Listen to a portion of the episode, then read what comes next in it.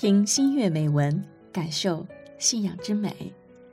亲爱的听众朋友，您好，欢迎收听《听心悦》，我是法蒂玛。今天我们一同来分享的美文是来自于蔡一菲的边地留言。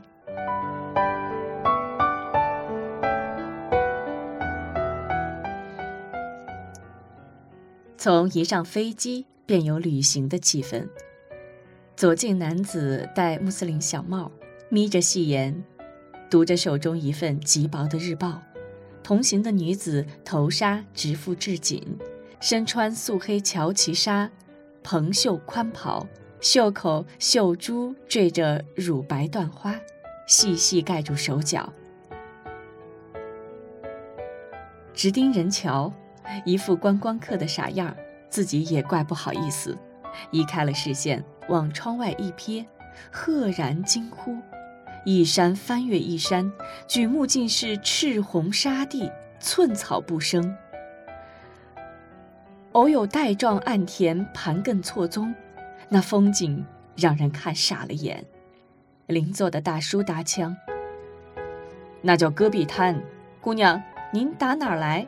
没见过这么荒凉的景色呗？”是的。明明还在中国，胡突突给扔进异域，从炎热的香港飞越大半中国，荒烟微茫的西宁，林木青疏，落叶凋枯，七月暑天却颇有秋意。自古便是中国的夏都，踏入这座城市，竟有几分五言诗中苍凉孤寂的旅愁。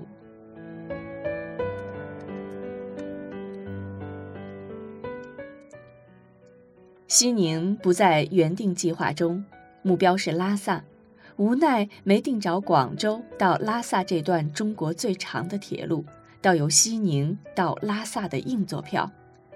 翻翻旅游指南，哦，西宁有达赖传说遭害的青海湖，有七世达赖短居的塔尔寺，有黄河、长江、澜沧江的三江源。够了，够了！草草订好机票往西宁去，仅小留，且走且看吧。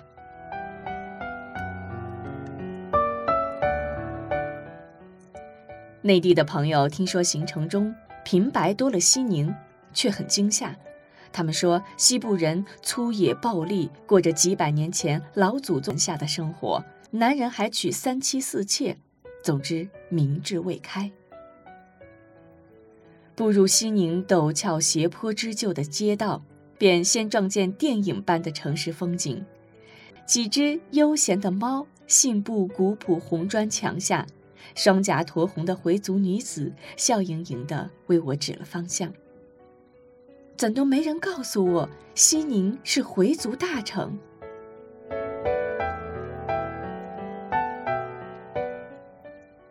细想朋友的旅行警告，不仅婉儿。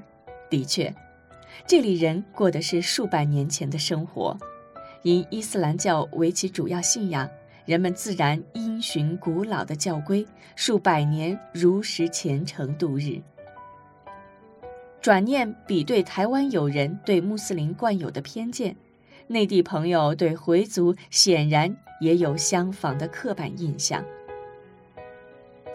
西宁城里家家不焚香，不膜拜偶像。民以酿皮、面片儿、粉汤、手抓羊肉等为主食，少鲜蔬。吃食店家门口必贴“海亚里”标识，为了俨然成为少数民族的汉人，墙上有以汉语标明“不得饮酒”。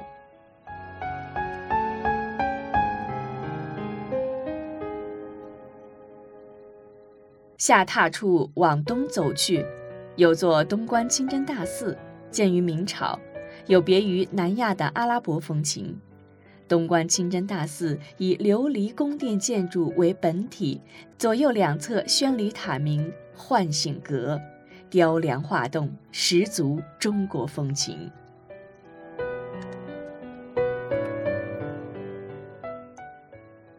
东关清真大寺据说可容纳三千人，观光客悄悄躲在树荫下，期待。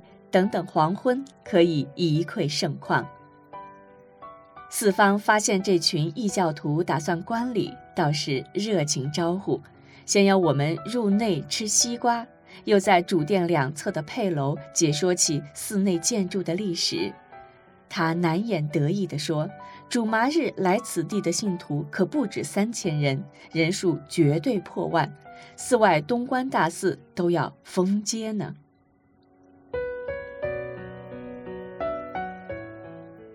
说着说着，唤醒阁传来阿訇的唤拜声，那声音极富魅力，很失礼地悄悄溜出四方的演讲，着迷般地往宣礼塔走去。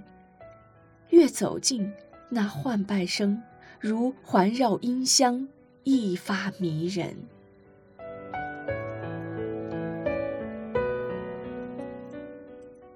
我没敢造次。远远看着信徒从水房中洗净双手、双足、漱口，款款往礼拜殿走进，准备礼拜。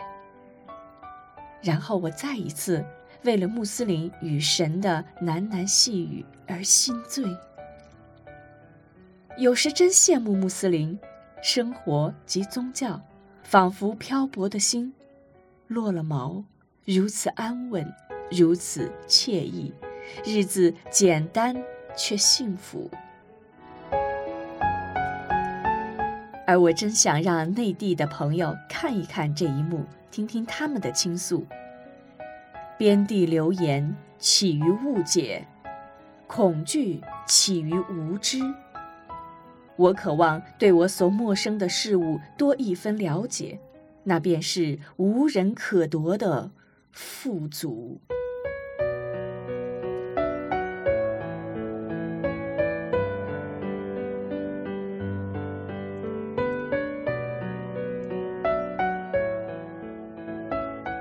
朋友，我们刚才分享到的听心悦的美文是来自于蔡一菲带来的《边地留言》。亲爱的听众朋友，今天的听心悦又要跟您说晚安了。法蒂玛，感谢您的陪伴和聆听。米莎拉，我们下期再会。